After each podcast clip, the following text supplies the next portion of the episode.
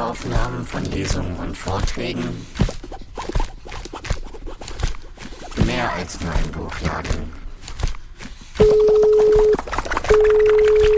Buchladen Schwarze Risse, hallo? Guten Abend. Ich bin Jörg Sundermeier, ich bin vom Verbrecherverlag und wir haben die große Freude, zusammen mit dem wunderbaren Buchladen Schwarze Risse und der wunderbaren Rosa-Luxemburg-Stiftung wir diesen Abend heute veranstalten, ausrichten dürfen. Äh, einige von Ihnen, einige von euch haben es schon gesehen. Äh, es ist ein kleiner Hund unterwegs. Das ist äh, die Chefin hier vom Hof. Äh, akzeptiert es, dann akzeptiert sie euch. Wir freuen uns total, dass wir heute Helen Thein als Moderatorin dabei haben, Nikolas Lelle als so ein Typ, Typenquote. Ähm, und wir freuen uns ganz besonders, dass äh, Nikolas Arbeit, Arbeit, Dienst und Führung hier vorgestellt werden kann. Und wir hätten mit vielem gerechnet, aber nicht mit über 80 Leuten. Das ist für eine Dissertation, glaube ich, der Schnitt. Ähm, und wir freuen uns, dass es so gut ankommt und äh, bestärkt uns in unserer Idee, dass es eben auch hier um ein wichtiges Thema geht. Und mehr möchte ich gar nicht sagen. Begrüßt mit mir, begrüßen Sie mit mir Helen Thein und Nikolaus Lelle. Einen schönen Abend euch.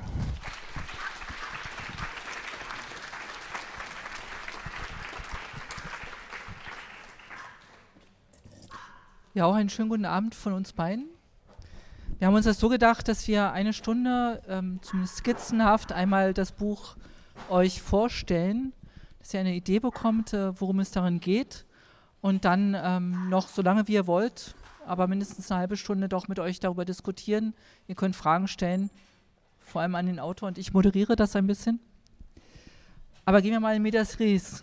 Nikolas, du hast ein ähm, Buch, äh, du hast dich mit, in deinem Buch mit der deutschen Arbeit auseinandergesetzt und ähm, wie schon der Titel anzeigt, da steht nicht deutsche Arbeit drauf, sondern Arbeit, Dienst und Führung, geht es jetzt nicht um sowas wie deutsche Wertarbeit, wie es heutzutage immer noch mal heißt, sondern eher um ein Arbeitsethos. Ein Arbeitsethos, der ideologisch aufgeladen wird und den du dann in ähm, drei Imperative formulierst, also wie er funktioniert, nämlich ähm, diene, folge und führe, richtig mit Ausrufezeichen. Und so hast du ja eben auch dein Buch gegliedert. Ähm, dein Untersuchungszeitraum ist der Nationalsozialismus, aber nicht nur, aber zumindest im Kern. Und du näherst dich diesem Begriff aus ganz verschiedenen Perspektiven. Einerseits der ja, bekannte, berühmte, berüchtigte Spruch, Arbeit macht frei, der auf einigen, ähm, am Eingang einiger Konzentrationslager, nationalsozialistischer Konzentrationslager ähm, stand. Aber du guckst eben auch Verbände und Institutionen an, wie die Deutsche Arbeiterfront. Ähm, es kommen ganz viele Zitate aus Politikerreden und Schriften vor, aus Tagebüchern.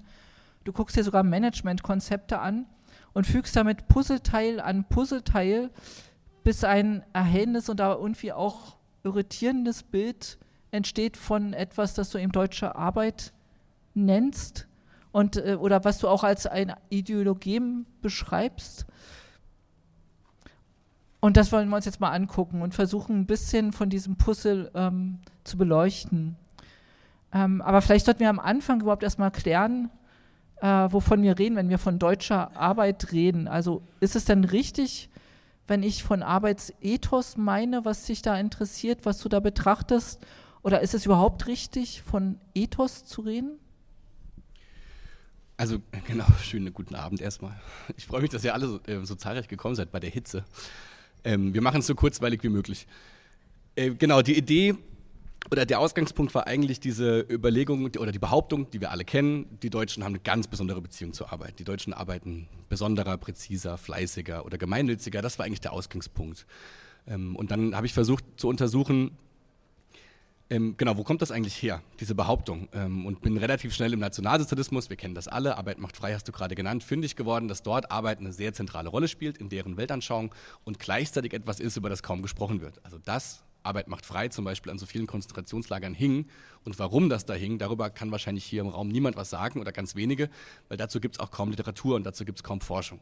Dass Arbeit im Zentrum des Nationalsozialismus steht, ist was, was nicht so richtig viel beleuchtet ist. Das war der Ausgangspunkt. Ähm, du hast gesagt, es geht um einen Arbeitsethos. Genau, es geht insofern, es geht in diesem Buch nicht darum, wie Deutsche arbeiten. Es geht darum, wie Deutsche glauben, von sich zu arbeiten. Also es geht um eine, es geht sozusagen um diese Metaebene, es geht um Selbstverständnis, es geht um Selbstbilder.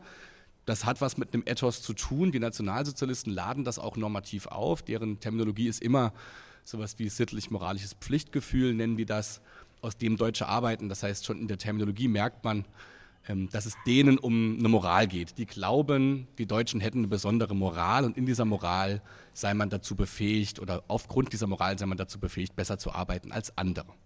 Insofern, genau, ist das, glaube ich, schon eine richtige Richtung. Ich rede trotzdem eher von Arbeitsauffassung als von Arbeitsethos in dem Buch, aber das ist, das, ähm, das ist die Richtung, um die es in dem Buch geht.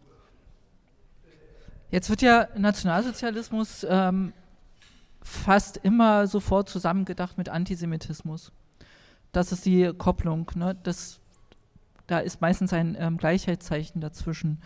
Ähm, du hast jetzt richtigerweise, nachdem ich dein Buch gelesen habe, oder große Teile davon auf jeden Fall, ähm, deutlich gemacht, dass ähm, ein anderer Kern eben der Arbeitsbegriff ist, aber da gibt es ja einen Zusammenhang. Und vielleicht äh, liest du mal ein Stück aus dem Buch vor, um das deutlich zu machen und damit man auch mal ein bisschen deinen Ton, ähm, wie du das Buch geschrieben hast, ähm, erfährt.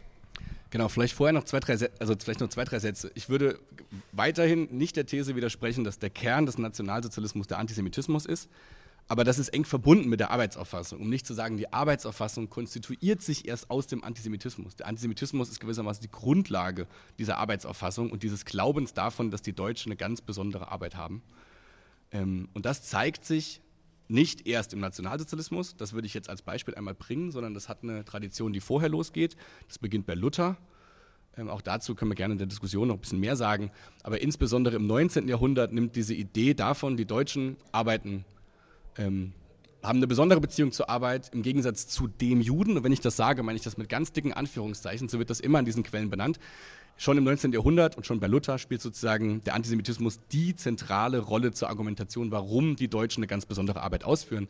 Und da gibt es ein sehr schönes oder sehr sprechendes Beispiel aus dem 19. Jahrhundert, ein Roman, und über den würde ich kurz die Passage vorlesen. Ja? Ein Bestseller damals, erschreckenderweise. Genau, ein Bestseller. Ähm, genau, der Roman, der bekannteste Roman deutscher Arbeit ist Soll und Haben von Gustav Freitag dem meistgelesenen Autor des kaiserlichen Deutschlands und einem der bekanntesten Vertreter des deutschen Nationalliberalismus.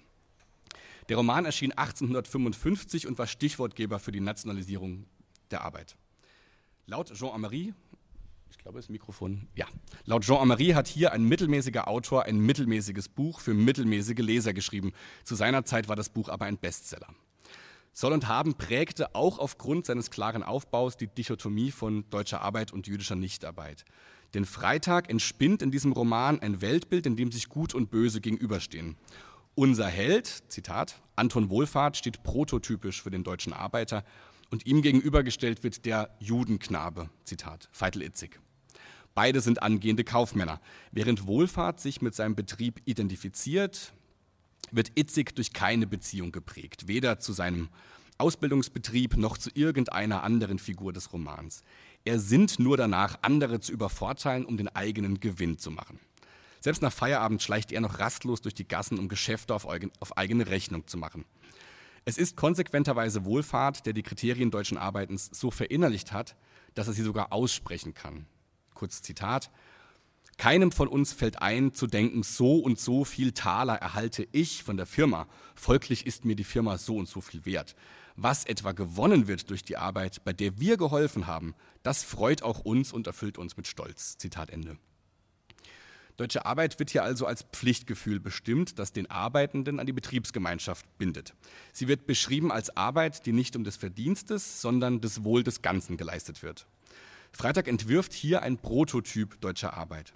Sie ist verbunden mit dem Betrieb und wird nicht allein um des eigenen Gewinns willen ausgeführt.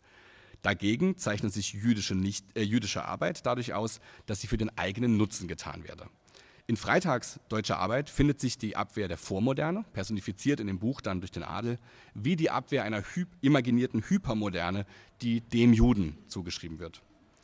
Bemerkenswert ist, dass in Freitags Roman die sich gegenüberstehenden Figuren des Deutschen und des Juden beide dieselbe Tätigkeit ausführen. Beide sind Kaufmänner. Um einen Unterschied kenntlich zu machen, unterscheidet der Roman, wie später der Nationalsozialismus, die beiden Kaufmänner sprachlich. Der eine sei Kaufmann, der andere Händler. Offensichtlich ist die Tätigkeit selbst nicht entscheidend, sondern wie diese ausgeübt wird. Der Deutsche nämlich arbeite ehrlich und gemeinnützig, während der Jude nur seinen eigenen Vorteil suche. In der Gemeinnützigkeit steckt der Gemeinschaftsbezug, wenn auch noch undeutlich bereits drin. Dieses Unterscheidungskriterium werden die Nationalsozialisten, namentlich Adolf Hitler, weiterführen und zu Ende denken und in die Welt moderner industrieller Arbeit übersetzen. Das war Gustav Freitag und ähm, vielleicht nochmal zu, äh, zu deinen Quellen da, dazu gesagt, es ähm, ist jetzt ein literarischer Text gewesen, aber es ist äh, nicht so, dass jetzt äh, du aus ähm, nur literarische Texte als äh, Quellen nimmst, sondern die sind sehr, sehr vielfältig. Es kommen Flugblätter vor, theoretische Erörterungen, Tagebucheintragungen. Aber dieser Text ist jetzt, wie du auch äh, sagtest, ein Prä-NS-Text sozusagen. Ähm, aber was mir dabei sofort aufgefallen ist, ähm, im Mittelpunkt dieses Textes steht jetzt nicht der klassische Proletarier, nicht der Arbeiter. Es geht ja um Kaufmänner. Ähm, du hast ja gesagt, es geht um Arbeit. Und da hätte ich jetzt gedacht, es geht um Arbeiter. Wie kommen die Kaufleute genau. jetzt rein? Nein, genau. Das sind schon, auch schon im 19. Jahrhundert ist der Arbeitsbegriff, wenn die über Arbeit sprechen, immer sehr, sehr weit und die beziehen sich auf alle Leute, die arbeiten, die Tätigkeiten ausführen. Also in dem Fall Kaufmänner.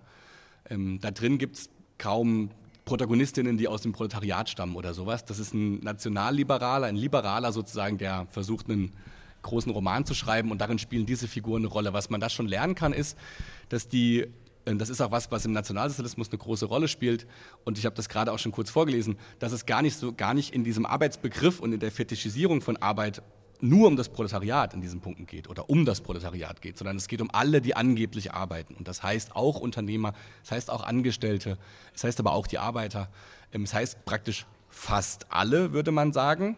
Die Nazis machen es dann explizit. Es gibt Leute, die nicht arbeiten. Und das, da kommt der Antisemitismus sozusagen ins Spiel, weil das angeblich Leute sind, die durch den Zins, den Zinseszins, sagt Luther, haben sie einen Trick erfunden, wie sie im Reichtum leben können, ohne zu arbeiten. Die sozusagen sind ausgeschlossen aus diesem Arbeitsbegriff. Über diesen erweiterten Arbeitsbegriff können wir auch gleich vielleicht noch reden. Aber den, der deutet sich hier schon an. Es geht in diesem Blick. Ähm, und das ist was, was man lernen kann, glaube ich, weil es ein Missverständnis umgeht, das man oft hat. Wenn wir heute an Arbeit und Nationalsozialismus denken, dann sprechen wir von raffend und schaffend. Und dann hat man das Gefühl, raffende Arbeit ist sowas wie Finanzbankier sein oder mit Aktien handeln und schaffende Arbeit sei sowas wie mit dem Spaten die Autobahn bauen. Und für die Nationalsozialisten stimmt das aber so nicht ganz. Ähm, die Unterscheidung zwischen raffend und schaffend bezieht sich auf den Gemeinnutz, auf die Frage, dient man der Volksgemeinschaft? Und deshalb kann man auch, kann es auch sowas geben wie deutsche Bankiers. Es gibt auch, es gab auch im Nationalsozialismus Finanzminister oder Banken. Also es gibt sozusagen auch eine deutsche Art, Bankgeschäfte zu führen.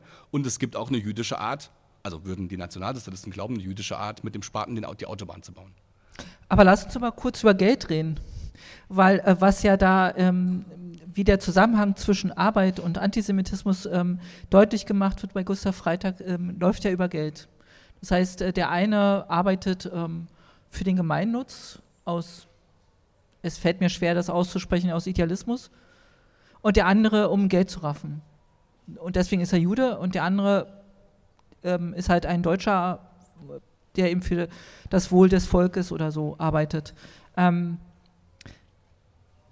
und es fällt mir, oder es ist mir in deinem Buch aufgefallen, dass ähm, in diesen ganzen Ansprachen an das deutsche Volk und in den Konzepten, die dafür ähm, geschrieben werden, ähm, von Arbeitslohn fast überhaupt nicht die Rede ist und ehrlich gesagt auch kaum in deinem Buch. Ich hatte ja die PDF und konnte also leicht äh, prüfen.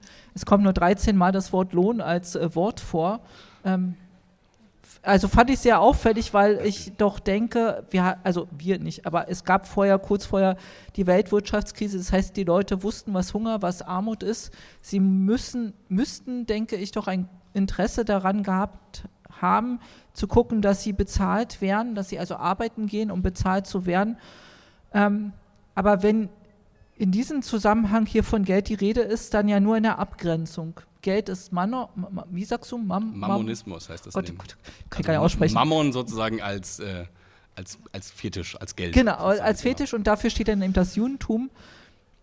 Aber ich habe mich gefragt, wie hat das eigentlich funktionieren können? Also wie hat man über diese, über diese Rhetorik tatsächlich Menschen einfangen können? Weil ehrlich gesagt, Altruismus, also zu arbeiten aus reinem Idealismus, muss man sich ja irgendwie auch ähm, leisten können. Ähm, und trotzdem hat es ja offensichtlich funktioniert. Also kurz gesagt, wie gelingt es oder wie ist es den Nazis gelungen, über Arbeit zu sprechen und von Entlohnung zu schweigen? Und die Frage zum Anfang zu kommen, warum kommt das so wenig in dem Buch vor? Ich glaube, das hat auch ein bisschen was damit zu tun mit dem Zuschnitt der Argumentation. Ähm, weil, glaube ich, auf der Ebene, in der ich mir das angeschaut habe, der Lohn tatsächlich in diesen Quellen keine Rolle spielt. Ich habe versucht, in diesem Text zu verstehen, warum, wie in verschiedenen historischen Momenten argumentiert worden ist, dass die Deutschen ganz besonders arbeiten. Anders als andere, wie es dann immer heißt. ist nicht Tüchtigkeit immer wieder. Also statt Arbeit wird doch unheimlich oft der Begriff Tüchtigkeit verwendet. Ja, naja, ja, das stimmt schon. Für die Nationalsozialisten ist es halt der Begriff des Dienstes. Also die Nazis sagen, und das, damit beginnt sozusagen eigentlich dieser erste Teil, deshalb heißt er auch Diene. Die Nazis sagen, äh, deutsche ähm, Arbeit ist deutsch dann, wenn sie der Volksgemeinschaft dient. Und dieser Dienstbegriff, der bezieht sich nicht auf Entlohnung, der bezieht sich auf eine Haltung. Der bezieht sich darauf, ähm, dass man angeblich am, an der Arbeit der Leute sozusagen unterscheiden kann, wer gute und wer schlechte Arbeit macht, in der Art, wie sie diese Arbeit ausführen. Da geht es noch nicht darum, wer wie viel Geld verdient und wo man sozusagen in, der, in so Betriebshierarchien steht, sondern auf dieser ideologischen Ebene geht es darum, diesen Dienstbegriff stark zu machen. Und das machen die Nazis quasi von Tag 1, also ab 1918, ist das die große ähm, die, die, der große Versuch, das zu systematisieren. 1920 hält Hitler eine Rede, in der er das dann quasi zuspitzt ähm, im August 1920 und diese Formel gewissermaßen in die Welt bringt. Ähm, natürlich spielt auch im Nationalsozialismus, also im Dritten Reich, dann ab 33 bis 45, spielt auch der Lohn eine Rolle. Und natürlich gibt es da auch Debatten über Löhne. Es gibt Debatten zum Beispiel über Leistungslöhne. Also die fragen sich ganz konkret, wenn das denn stimmt, dass die Deutschen eine ganz besondere Art zu arbeiten haben, nämlich sie dienen der Volksgemeinschaft, was machen wir damit? Weil man sieht ja dieser Tätigkeit überhaupt nicht an, wie viel Dienst da drin steckt. Ich habe das im Buch das nationalsozialistische Transformationsproblem genannt, in Anlehnung an so einen ähm, marxistischen Begriff, weil man quasi dem Dienst nicht ansieht, wie viel Lohn drin steckt, äh, umgekehrt, man sieht dem Lohn nicht an oder der Arbeit nicht an, wie viel Dienst drin steckt, genauso wie man dem Preis nicht ansieht, wie viel Wert drin steckt, wer das, wer das kennt. Ähm, das heißt, es geht schon auch um Löhne, aber es geht auf der Ebene, auf der ich mir das angeschaut habe, deshalb nicht um Löhne, weil ich diesen Dienstbegriff verstehen wollte und wollte mir dann versuchen anzuschauen, wie das übersetzt worden ist nach 33 in eine Ansprache, die, wie du gerade gesagt hast, die Leute mitnimmt. Also die die ArbeiterInnen zu Mitarbeitern macht, wie es dann immer heißt. Immer die Arbeiter sollen zu Mitarbeiter gemacht werden, die sollen aktiviert werden. Die sollen eigentlich zu willigen Vollstreckern gemacht werden, wie Goldhagen das genannt hat. Das habe ich versucht im zweiten Teil über den Gefolgschaftsbegriff zu verstehen und nicht so arg über die über Lohnfragen oder über Fragen der Lohnkämpfe. Genau, die Lohnkämpfe, die habe ich tatsächlich vermisst, die Arbeits, wie es heute heißt, Arbeitskämpfe.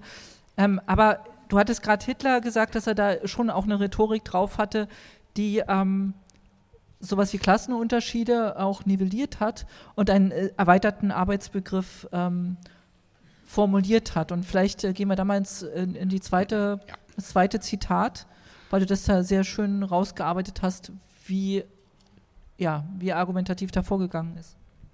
Genau, davor vielleicht auch noch zwei Sätze. Im, Im Nationalsozialismus, wenn man heute an Nationalsozialismus denkt, denkt man oft an die Zeit von 33 bis 45. Das ist aber quasi nur die Hälfte der Zeit, in der es den Nationalsozialismus als Bewegung gibt, weil der entsteht in München 1918, also im unmittelbaren Ausgang des Ersten Weltkriegs. Da organisieren sich erste Leute als Nationalsozialisten, gründen eine Partei, Deutsche Arbeiterpartei, die dann ein Jahr später zur Nationalsozialistischen Deutschen Arbeiterpartei umgenannt wird. Und Hitler spielt in diesen Jahren 1918, 19 noch gar keine Rolle. Der kommt dann dazu und ist dann ab 1920 gewissermaßen die zentrale Figur. Ähm, und die Leute, die vorher 18, 19 angefangen haben, schon nachzudenken darüber, was es heißt, nationalsozialistisch zu sein, bei denen spielt auch Arbeit immer schon eine ganz große Rolle. Da gibt es ein Flugblatt, ähm, was ich hier drin, das will ich nur ganz kurz erwähnen, ähm, worüber ich hier drin geschrieben habe, wo ganz groß drauf stand, das wurde verteilt 1919 in München, steht ganz groß drauf, an alle Werktätigen, wenn sie nur arbeiten, egal was und wo, solange sie arbeiten.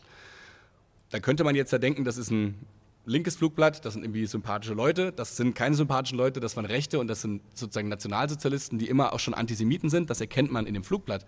Worauf ich hinaus will, ist, die Erweiterung, die du gerade angesprochen hast, die Nazis denken diesen Arbeitsbegriff nicht als wir Proletarier gegen die da oben oder sowas, sondern denken immer wir Deutschen als die anderen. Und das sind die Juden, in dicken Anführungszeichen, die relevante Gegenfigur sozusagen. Genau, und was Hitler damit gemacht hat, darum geht es jetzt in dieser Passage. Und das knüpft eigentlich auch an das an, was ich eben vorgelesen habe. Es geht in Hitlers Konstruktion es kommt in Hitlers Konstruktion nicht darauf an, was für eine Arbeit ausgeführt wird. Hand- oder Kopfarbeit sind da nicht zu unterscheiden. Damit steht er in einer langen deutschen Tradition. Die Protagonisten der deutschen Arbeit von Luther bis Hitler sprachen in dieser Hinsicht stets Klartext, nicht was, sondern wie eine Arbeit zählt. Aber in der Rede, es ist eine Rede von 1920 aus dem August, die ich hier analysiert habe, gibt er diesem abstrakten Kriterium des Wie eine konkrete Ausprägung. Denn den Unterschied macht aus, ob eine Arbeit aus Eigennutz oder aus Gemeinnutz ausgeführt werde, also in welches Verhältnis sie sich zur nationalen Gemeinschaft stellt. Die vornationalsozialistischen Protagonisten betonten zwar auch den Gemeinschaftsbezug, aber erst Hitler richtet den vagen Be Bezug auf eine Gemeinschaft, die gesamtgesellschaftlich und völkisch gedacht und geschaffen werden soll, also die Volksgemeinschaft. Hitler wusste natürlich, dass sich der Wert von Arbeiten tatsächlich unterscheidet und dass dieser üblicherweise an der Entlohnung abgelesen wird. In meinem Kampf unterscheidet er deshalb zwischen ideellen und materiellen Werten von Arbeit und wenn der materielle Wert unterschiedlich ist, so ist der ideelle Wert immer gleich. Wenn und insofern die Leute der Volksgemeinschaft dienen. Der Gegensatz zwischen Eigennutz und Gemeinnutz wird von Hitler zugespitzt in genau die Dichotomie, die ich vorher in den Texten immer rausgearbeitet habe, als das Zentrale, nämlich den Unterschied zwischen Mammonismus und Sozialismus. Das sind keine Begriffe von mir, sondern das sind quasi die Quellenbegriffe. Ähm, Genau, und Hitler führt diese Dichotomie jetzt aus. Ich überspringe ein langes Zitat. Mammonistisch in Hitlers ähm, Vorstellung ist der Jude, weil er eben egoistisch rein aus Eigennutz handelt. Das ist ein alter antisemitischer Vorwurf. Dem wird in diesem Fall aber ein positives Gegenbild an die Seite gestellt. Deutsch soll ein Sozialismus sein, der auf Gemeinnutz setzt. Hitler geht es hier aber nicht um die Sozialisierung von Betrieben. Das Parteiprogramm der NSDAP zum Beispiel spricht explizit von Verstaatlichung und nicht von Sozialisierung. Hitler sieht sich auch keineswegs in irgendeiner sozialistischen Tradition. Ihm geht es um Nationalsozialismus. Der Gemeinnutz, den er meint, ist national begrenzt. Er bezieht sich nur auf die nationale Gemeinschaft, die eins sein soll mit der Volksgemeinschaft. Und diese Einführung der Kategorie Volksgemeinschaft in die Arbeitsauffassung ist der Schlüssel, um aus der Rohform der Frühschriften, die ich mir vorher angeschaut habe, eine politische Position zu machen. Arbeit wird damit ein Vektor eingeschrieben, der die Richtung angibt. Sie bezieht sich in Hitlers Konstruktion auf die Volksgemeinschaft. Die wird, wenn man das 25-Punkte-Programm der NSDAP zur Grundlage nimmt, explizit rassistisch und antisemitisch konzipiert. Jüdinnen und Juden sind nicht nur grundsätzlich aus der Volksgemeinschaft ausgeschlossen, sowie ganz praktisch aus Veranstaltungen der Partei. Bei der Veranstaltung, die es hier geht, schon explizit, dass Juden nicht willkommen sind. Sie sollen auch eine immense Gefahr für diese Gemeinschaft darstellen. Gemeinnütziges Arbeiten und antisemitische Politik ergänzen sich in dieser Weltanschauung demnach vortrefflich. Ja, was da rauskommt, ist ja, wir sind alle gleich, solange wir deutsch sind. Ähm, und dass Handarbeit und intellektuelle Arbeit einen gleichen Wert hat. Also der Arbeiter kann sich ebenbürtig dem Lehrer führen, ähm, eigentlich. Trotzdem ähm, und dann kommt eben dieser Nationalismus dazu. Ähm, es kommt halt auf die Haltung an. So ist die Argumentation, ähm, die du da gerade vorgetragen hast. Ähm, ich finde es aber trotzdem immer noch ganz schön gruselig, dass, es, ähm, dass diese Rhetorik genügt hat, um ganze Volksmassen oder ein ja, Volk hinter sich zu bringen und dass es genügt hat, Menschen zu aktivieren, weil es ist dann am Ende ja doch noch ganz schön abstrakt. Ähm, und deine Arbeit, und das fand ich sehr ähm, spannend, bewegt sich ja äh, auf einem Gefeld, äh, auf einem Feld, auf einem wissenschaftlichen Feld, nicht nur der Geschichtswissenschaft, sondern eben auch der Sozialphilosophie. Und das ist eben der große Gewinn dabei, dass du dir eben auch die Begriffe anguckst und nicht nur die Genese, wie in den Texten jeweils der Begriff vorkommt und wie er sich vielleicht ändert oder was dazukommt oder wie er verschärft wird, ähm, aber mit diesen, mit diesen Imperativen, die du sehr deutlich machst, diene, folge, führe, das sind ja erstmal Befehle, Befehle, die ausgeführt werden, die an jemanden gerichtet werden. Aber was ist da der Anreiz, dass die Leute es dann tatsächlich tun? Also es, das habe ich, ähm, das möchte ich nochmal deutlicher von dir vielleicht kurz, ich weiß, das ist ganz zentral, kommt das dann in dem Kap in den zweiten und dritten Teil des Buches vor, aber ich möchte es vielleicht von dir nochmal zusammengefasst bekommen. Äh, Vielleicht noch ein Satz zu dieser, weil diese These ja ganz schön steil ist, zu sagen, im NS sind alle gleich, solange sie Deutsche sind. Das, das gleich ausgeschrieben heißt gleichartig. Das ist die NS-Logik.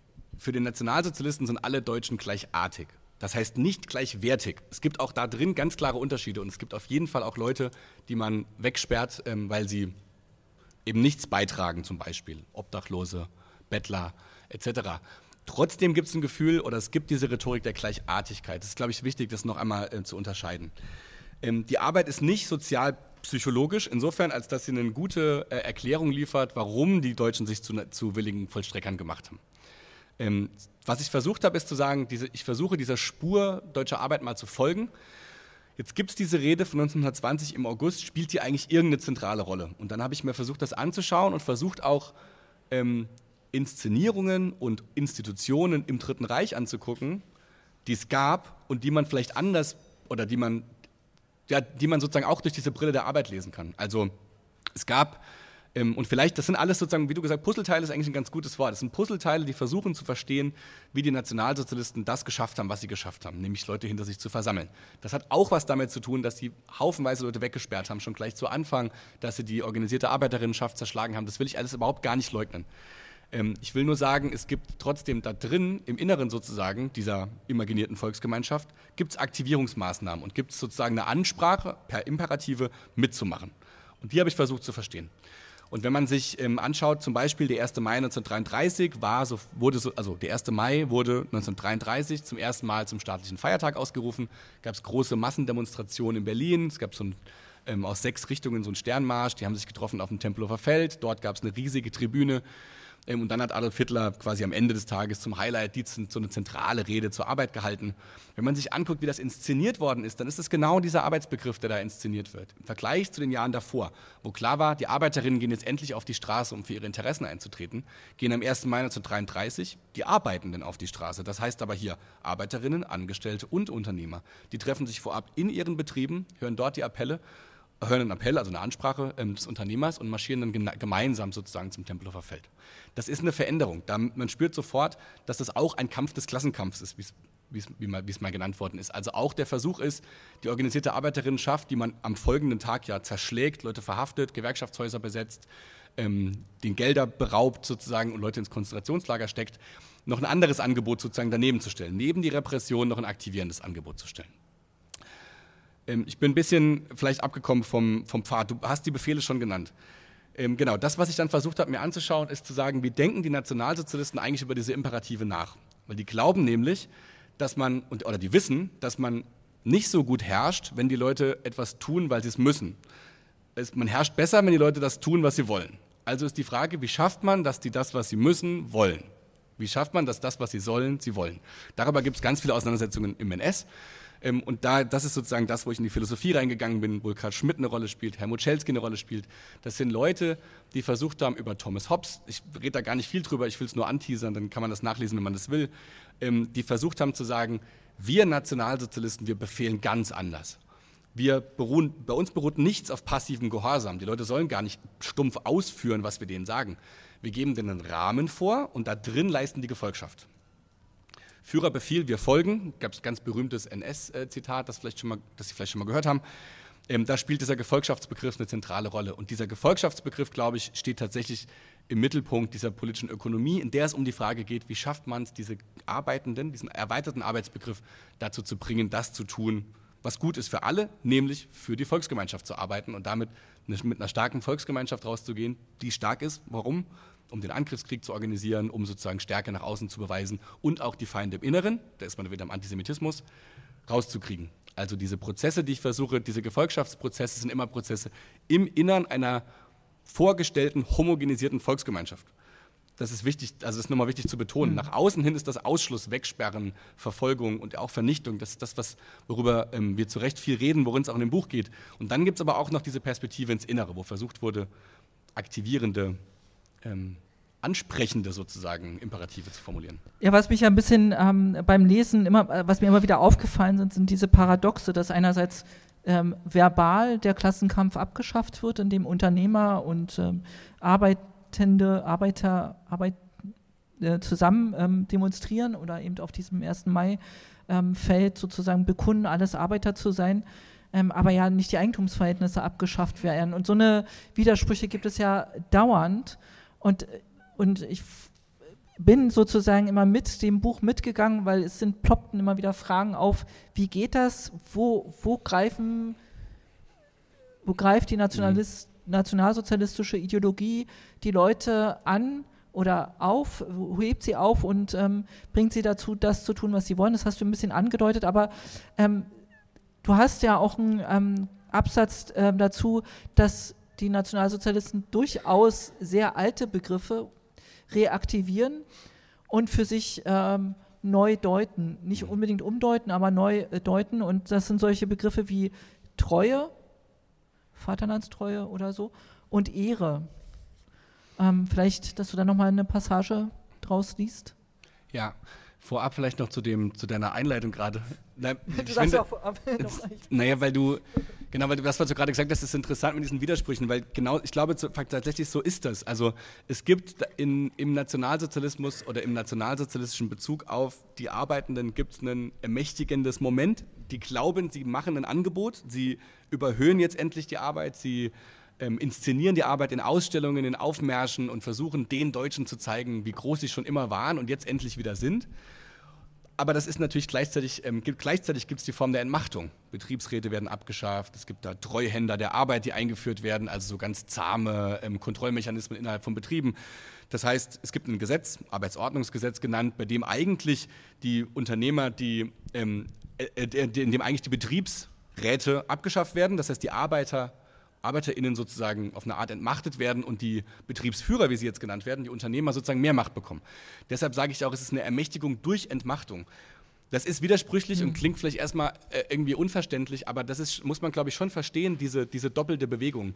Es ist einerseits ein Angebot, eine, rhetorisch die Arbeitswelt zu überformen. Jetzt sind wir nicht mehr Arbeiter und Unternehmer wie vorher, sondern wir sind endlich Betriebsführer und Gefolgschaft und das macht was in der Art, auch wie in Betrieben gearbeitet wird, glaube ich. Ähm, genau, und andererseits, klar, an den realen Verhältnissen ändert sich nichts. Also sozusagen, es wird genauso wie vorher, gibt es Lohn und Ausbeutung, wenn man es mit marxistischen Begriffen anschaut. Daran ändert sich erstmal nicht so viel. Es gibt bei Walter Benjamin mal so eine Stelle, wo er sagt, den Arbeiter wurde zu ihrem Ausdruck, aber nicht zu ihrem Recht verholfen. Ich glaube, das ist ein ganz, ganz gutes Zitat, um das, zu, um das zu verstehen. Es wurde so getan, als wären sie jetzt endlich ähm, sozusagen im Recht, aber eigentlich, ähm, genau. Okay, ich lese diese Passage vor, es geht um Ehre und Treue.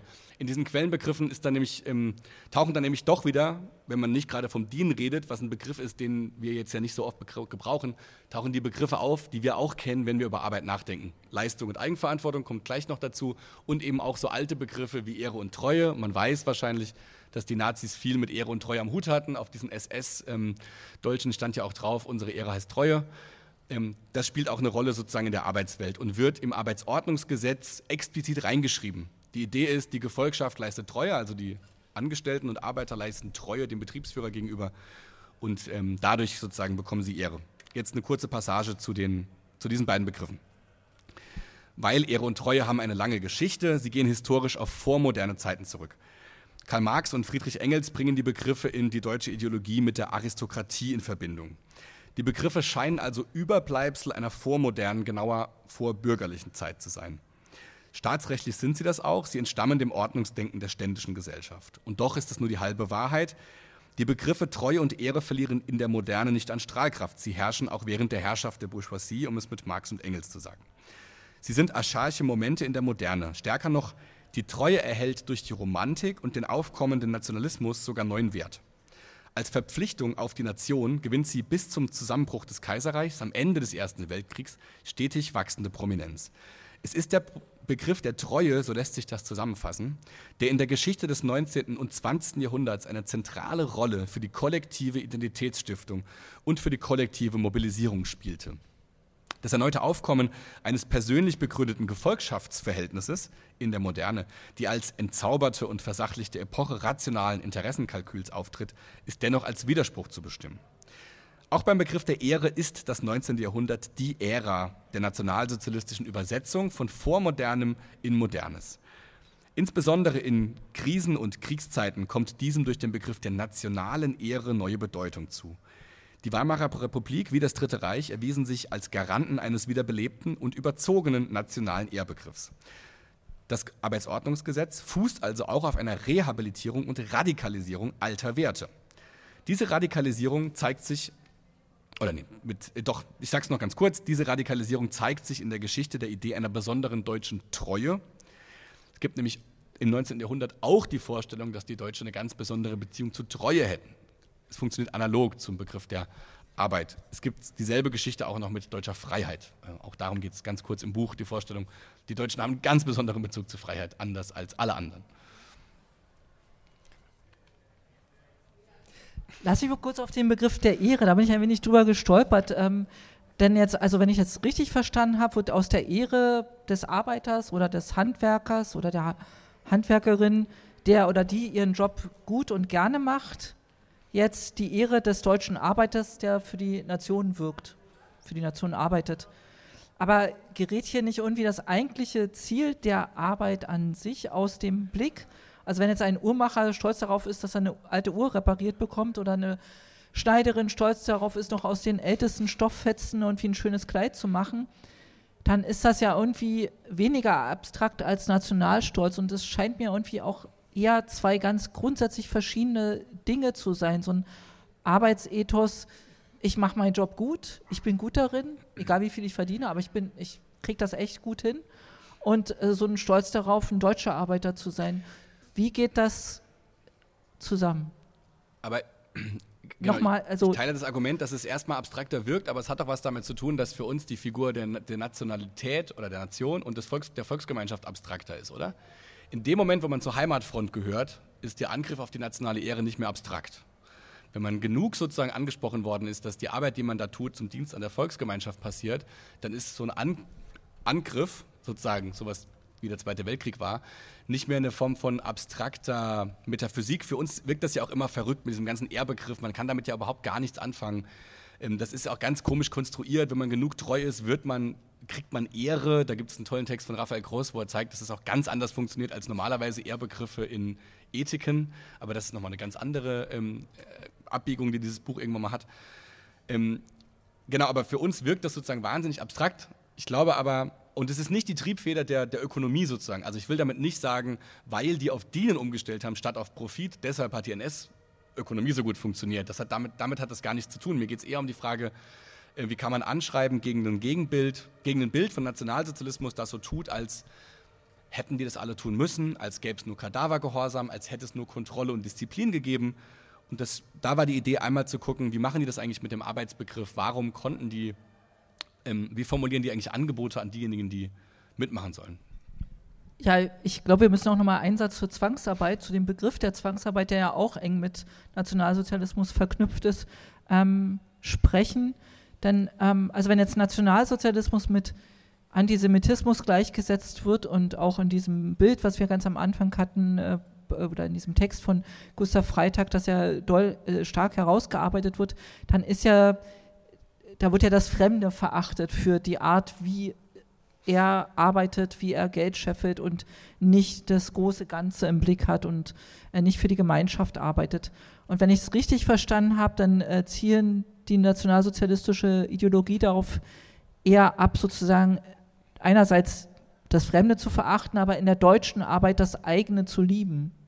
Die, also indem man stolz auf sich ist, weil man arbeitet, arbeitet, Arbeiterin ist aber eben vor Dingen eine deutsche Arbeiterin ist, dann liebt man sich und dann geht es nicht um die, nicht primär um die Abwehr des Fremden, sondern eben um, also ein eigener Stolz eben durch das Arbeiten, weil dann ist national, das, das Nationale darin, das deutsche Arbeiter ist dann nicht mehr ganz so abstrakt, weil man hat ja die Identität des Arbeitens, Arbeit, ob man jetzt als Handwerkerin, Bäuerin oder ähm, ähm, tatsächlich am Fließband arbeitet.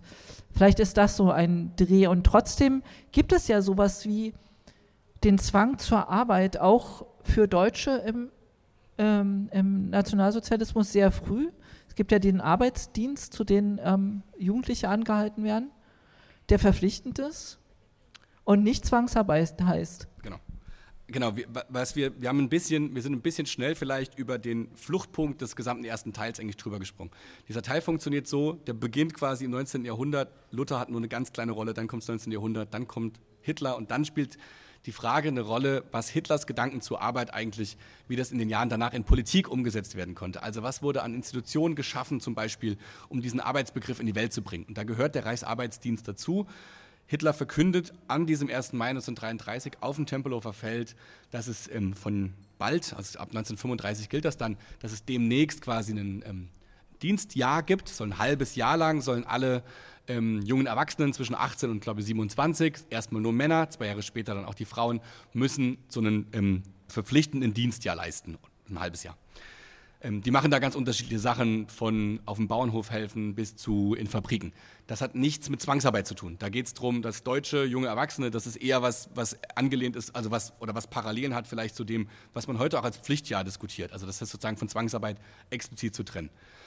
Ähm, dann schaffen die Nationalsozialisten mehrere Formen von Erfahrbarmachung dieses Arbeitsbegriffs über diese Aufmärsche, über so Inszenierungen. Es gibt Ausstellungen. Hier in Berlin gibt es eine 1934, die heißt Deutsche Arbeit, deutsches Volk.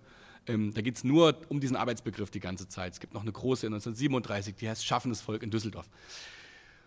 Und dann ist aber natürlich die große Frage, wenn man an den Nationalsozialismus und Arbeit denkt, ist, okay, wann kommt jetzt Arbeit macht frei eigentlich da rein? Weil das ist das, was die Leute oder was man ja als allererstes assoziiert. So. Und das ist der Fluchtpunkt quasi dieses allerersten Teils, zu sagen, dieser Arbeitsbegriff und die Folie, die dieser Arbeitsbegriff für die Politik gibt, ist auch eine Folie, vor der man verstehen kann, was die Nationalsozialisten ähm, an Praktiken der Verfolgung und Vernichtung sozusagen getan haben. Ähm, wenn die Vorstellung, die, diese radikal antisemitische Vorstellung der Nazis ist, ähm, dass Jüdinnen und Juden eine Arbeit ausführen, die schädlich ist sozusagen für den deutschen Volkskörper, Volkskörper in Anführungszeichen. Immer wenn ich diese NS-Sachen sage, meine ich das wirklich in Anführungszeichen. Ähm, die sozusagen die, diese jüdische Nichtarbeit ist eigentlich oder eine jüdische Antiarbeit ist gefährlich sozusagen für das, was die Deutschen tun und deshalb muss man was mit, mit dieser muss man was mit denen machen. Daraus ergibt sich gewissermaßen diese, auch diese Vernichtungslogik, diese Logik von alle und überall alle Jüdinnen und ähm, Jüdinnen und Juden müssen sozusagen deportiert werden und ermordet werden. Deshalb ist für die Vernichtung durch Arbeit in Vernichtungs- oder in Konzentrationslagern vor allem eine Praxis sozusagen. Das hat was zu tun mit diesem Arbeitsbegriff und mit diesem Selbstbild. Jetzt hast du gerade Zwangsarbeit genannt. Die Nationalsozialisten verhaften auch wahnsinnig viele Millionen ZivilistInnen in den Ländern, die sie besetzen, verschleppen die ins Deutsche Reich und zwingen die hier zur Arbeit. Die müssen hier in Zwangsarbeitslagern ähm, oder in Außenlagern von Konzentrationslagern Zwangsarbeit leisten. Das ist nochmal eine andere Logik, weil es andere Gruppen sind. In der nationalsozialistischen Logik, wenn man Arbeit macht frei, zusammendenkt mit jedem das Seine, also mit der Vorstellung von, jeder hat, kriegt das, was er verdient hat, jedem das Seine, werden Sie vielleicht wissen, steht in Buchenwald am Konzentrationslager und zwar so, dass man es von innen lesen kann. Also wer im KZ ist, liest jedem das Seine. So gewissermaßen, jeder kriegt, was er bekommt. Wenn man das zusammendenkt mit Arbeit macht frei, dann heißt das für die verschiedenen, in ihrem rassistischen Wahn, für die verschiedenen Bevölkerungs- oder für die verschiedenen Gruppen gibt es verschiedene Antworten. Jüdinnen und Juden, die sollen ermordet werden. Die, soll man, die will man auslöschen sozusagen. Ob man das mit Arbeit macht oder ähm, mit anderen Praktiken, ist, spielt da sozusagen keine Rolle. Wenn man ähm, in Polen Polinnen zum Beispiel verhaftet, dann ist in diesem nationalsozialistischen Wahn, gibt es da die Vorstellung von, die kann man zur Arbeit zwingen. Die sind einfach, die sind faul, die können einfache Arbeiten ausführen sozusagen. Und dritte große Gruppe sind diejenigen, die in Arbeitserziehungslagern ähm, gezwungen worden sind, zur Arbeit erzogen zu werden. Und das betrifft eben auch, Sintis und Romja habe ich noch gar nicht genannt, für die gilt so ein Ding zwischen Vernichtung durch Arbeit und diesem der Verfolgung sozusagen sogenannter Asozialer. Ähm,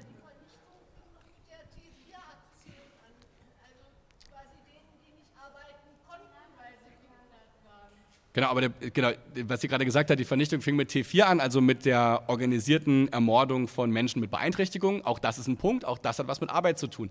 Diese Leute sind in dieser Logik unnütz, weil sie nichts nützen sozusagen. Die leisten keinen Dienst an der Volksgemeinschaft und deshalb kann man die zum Beispiel, gibt es Belege dafür, kann man denen so wenig Essen geben, dass sie sukzessive verhungern. Ähm, Hungersterben wird es dann der Forschung genannt. Oder T4 gab es auch richtige Ermordung durch Gas. Ich will damit sagen, was ich versucht habe, dazu gibt es ein ganzes Kapitel über diesen Arbeitsbegriff zu verstehen, ähm, wie diese verschiedenen Praktiken der Verfolgung und Vernichtung, die wir aus Konzentrationslagern, Arbeitssitzungslagern, Vernichtungslagern kennen, sortiert werden können, um diese NS-Logik für einen Moment mal kohärent zu machen. Also für einen Moment mal so zu tun, als könne man die verstehen.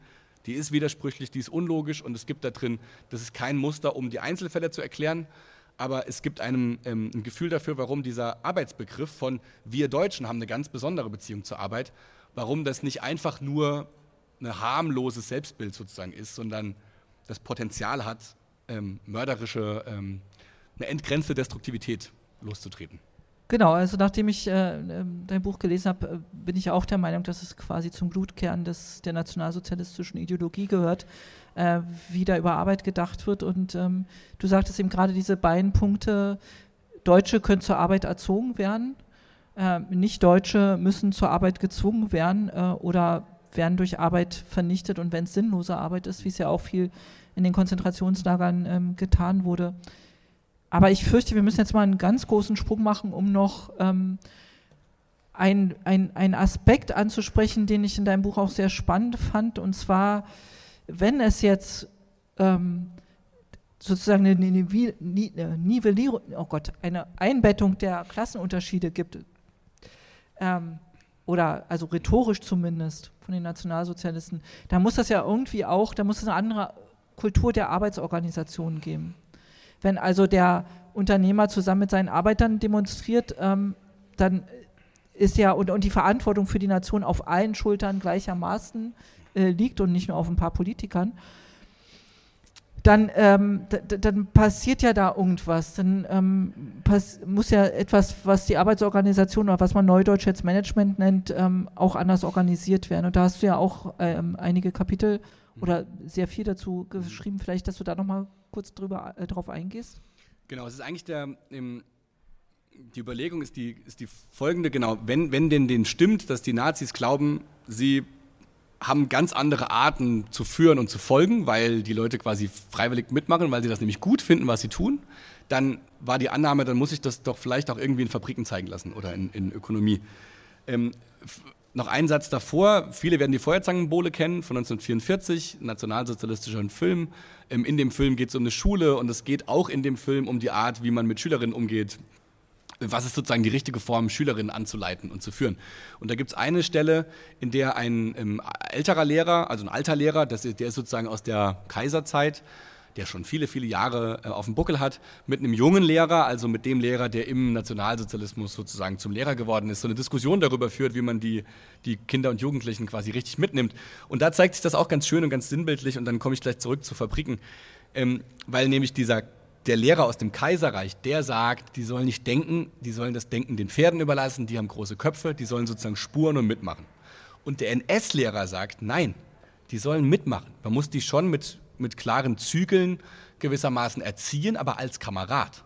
Es braucht dieses Moment der Kameradschaft. Es braucht so einen Moment von ähm, Gleich, Gleichheit sozusagen innerhalb dieser Volksgemeinschaft. Ähm, das finde ich, ich, finde ich irgendwie so eine ganz sprechende, ähm, sprechende Figur da drin, weil man das vielleicht mit dem Nationalsozialismus gar nicht in Verbindung gebracht hätte. Jetzt zurück zu Fabriken. In Fabriken ist es faktisch so, dass die Nazis natürlich mit diesem Dienstbegriff nichts anfangen können. Deshalb reden sie da auch von Leistung. Weil das ist das Einzige, was man glaubt, messen zu können. Da kann man sagen, du hast so und so viel geschaffen in der Stunde, also kriegst du so und so viel Geld. Ähm, dann gibt es aber da drin große Debatten darüber, kann man anders führen sozusagen in nationalsozialistischen Fabriken. Und ich habe mir vor allem da eine angeguckt, die sich vorher ein, ähm, ein richtiger Historiker, Carsten Uhl, ordentlich angeguckt hat. Er hat ein ganzes Buch dazu geschrieben. Ähm, das ist eine Fabrik, die beginnt in den Ende der 30er Jahre, das ist aus Köln, Klöckner Humboldt Deutzwerke heißen die, die machen Motoren oder machten Motoren. Ähm, die haben damals so angefangen mit Management, mit neuen Managementprogrammen zu experimentieren und haben interessanterweise gesagt, wir probieren mal aus, dass wir, den Leuten, dass wir den Leuten mehr Eigenverantwortung geben, mehr Freiheiten geben. Im ersten Schritt konnten die Leute zum Beispiel ihre Produkte, die sie am Fließband produziert haben, selber überprüfen und nicht mehr der Vorarbeiter. Also man gibt so ein bisschen Vertrauensvorschuss. Dann haben die geguckt, wie gut das funktioniert. Es hat gut funktioniert. Dann gab es eine zweite Runde, in der insgesamt 400 Arbeiter, also wenig, wenn man betrachtet, wie viele Leute da gearbeitet haben. Dazu komme ich gleich. 400 Arbeiter durften dann in Akkordlohn selbst bestimmen, durften selbst sagen, was sie verdienen. Keiner von denen hat mehr verlangt, als er äh, vorher bekommen hätte. Also da sieht man auch, wie symbolisch das alles ist. Aber, und vor allem, es sind nur 400 Leute, es sind ausschließlich Männer, es sind ausschließlich Arier und es sind ausschließlich gediente NSDAPler sozusagen. Also Kameraden, von denen man wusste, die haben was, die sozusagen stehen auf der richtigen Seite. Aber dieses Managementprogramm wurde als mustergültige Ausnahme gesehen. Es ist wahnsinnig viel rezipiert worden in der Presse, da wurde geschrieben drüber, das ist äh, gelebter Nationalsozialismus. Und ich fand das interessant, weil es uns zurückwirft auf, ein, auf unser eigenes Bild vom Nationalsozialismus, dem das nicht entspricht, diese modernen Formen von Management und diese, diese aktivierenden Formen von Management. Genau, ich finde es ja auch ein bisschen gruselig, wie viel von dem, ähm, was wir jetzt gerade besprochen haben, irgendwie auch noch bis heute nachwirkt. Auch an ähm, ja, Ideologien, so, in denen wir gefangen sind. Aber ich muss jetzt zum Ende zumindest unserer Einführung, bevor wir in das äh, Gespräch mit euch allen ähm, einsteigen, doch nochmal persönlich werden. Ähm, weil grundsätzlich finde ich es ja sehr sympathisch, ähm, wenn einerseits Denken, also intellektuelle Arbeit, auch als Arbeit betrachtet wird und äh, wenn es äh, als gut erachtet wird, ähm, wenn man für die Gemeinschaft arbeitet. Also ich als Bibliothekarin, die ich halt bin, ähm, arbeite eigentlich grundsätzlich für andere und, das, ähm, und ich mag das sehr, sehr gerne und ich arbeite auch echt gerne viel. Und jetzt erklär mir bitte mal, warum ich trotzdem nicht einer faschistischen Logik anheimfalle. Ich arbeite auch viel, ich arbeite auch gerne, steckt viel Arbeit in dem Buch. Ähm, mich, hat das letztens schon mal jemand gefragt, dann habe ich gesagt, ähm, die Kritik der Arbeit kann die Arbeit der Kritik nicht ersetzen, das ist ein Problem. Also wir brauchen das weiterhin sozusagen, dass Leute viel arbeiten. Und natürlich arbeiten wahrscheinlich auch viele hier im Raum vor allem für andere. Genau, die Antwort darauf aus der Lehre sozusagen kann nicht sein, ab jetzt arbeitet jeder für sich, weil dann sind wir sozusagen Antifaschisten. Das ist auch nicht die Logik dieses, das ist auch nicht das Argument, das ich in dem Buch machen will. Ich will eigentlich vielmehr versuchen zu sagen, diese Gemeinnützigkeit, von der ihr glaubt, dass sie gemeinnützig ist, ist Antisemitismus und ist schon immer nur ein Gemeinnutz, der sich auf ganz bestimmte Gruppen bezieht und andere ausschließt. Also es ist eigentlich kein richtiger, kein richtiger Gemeinnutz. Genau, es wäre jetzt wahrscheinlich an der ähm, Aufgabe von richtigen Philosophen äh, mal zu gucken, was es bedeutet. Wie kann man einen Begriff, einen, ja, einen solidarischen Begriff von Gemeinnutz erschaffen? Was heißt sie, beziehungsweise Revolution und diese Sachen? Das ist auch nicht das, was ich hier gemacht habe. Das können andere auch viel besser als ich. Ähm, aber die Antwort darauf ist auf jeden Fall nicht keine Gemeinschaft, sondern die Antwort ist wahrscheinlich sowas wie selbstbestimmte Kollektive zu denken und zu überlegen, was man damit machen kann. Und da verraten wir jetzt ein Geheimnis. ähm, nämlich dieses Buch ist eigentlich äh, zwei Bücher in einem. Äh, das letzte Kapitel ist ein Epilog und das ist eigentlich ein eigenständiger Text, nämlich eher ein Manifest als eine Zusammenfassung äh, dessen, was du davor ausgeführt hast. Und wir wollen jetzt mal ein bisschen spoilern und vielleicht die, das Anfang dieses Manifests ähm, lesen und danach mit euch ins Gespräch kommen.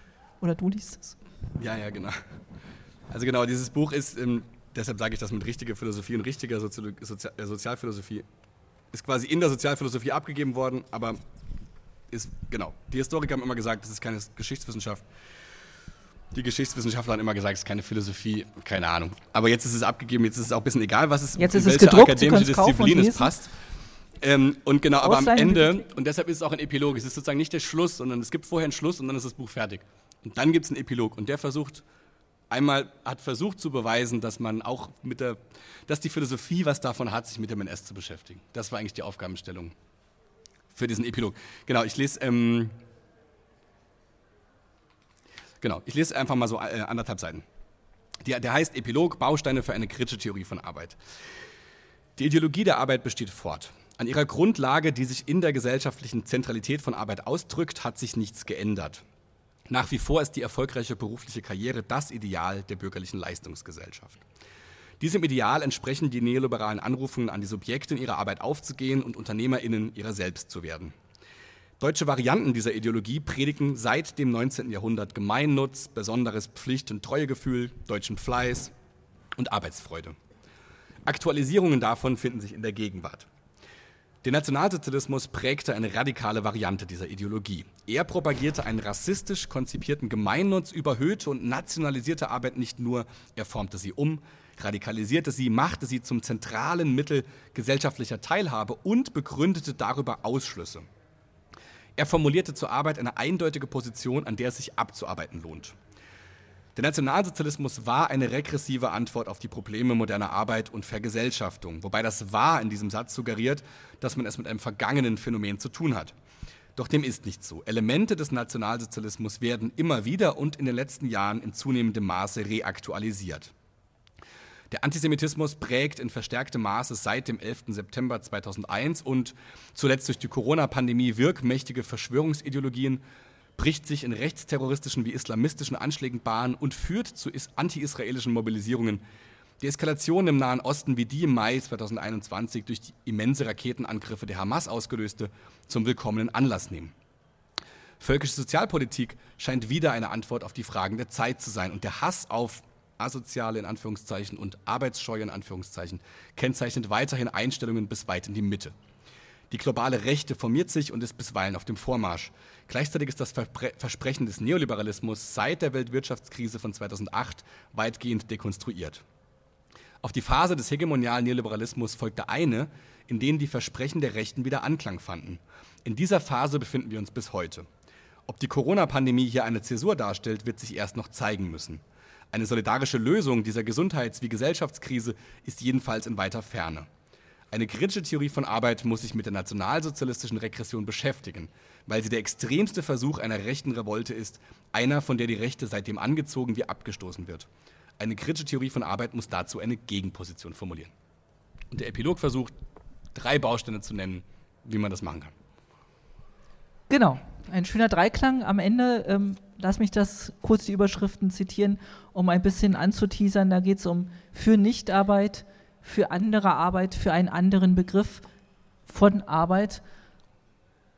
Und damit äh, werden wir wieder bei uns und ähm, können nachdenken, wie wir das, was ähm, wir durch äh, dein Buch gelernt haben, ähm, wie Arbeit ähm, oder der Arbeitsbegriff instrumentalisiert werden kann, wie wir damit besser umgehen können und eine bessere Arbeitswelt und Umgang miteinander schaffen könnten.